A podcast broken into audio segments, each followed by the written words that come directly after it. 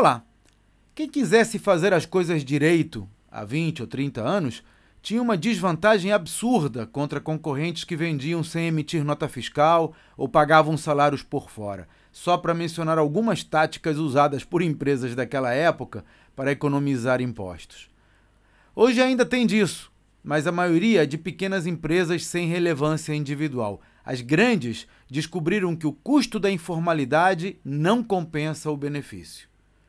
Contabilidade paralela implica em passivos tributários e trabalhistas que custam várias vezes a economia que geram, além de inviabilizar a governança sem a presença do dono e, portanto, limitar o crescimento.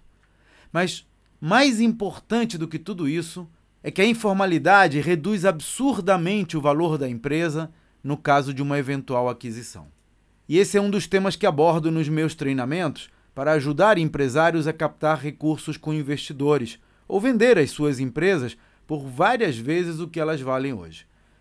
Conheça os detalhes no meu site claudionazajon.com.br. Até a próxima!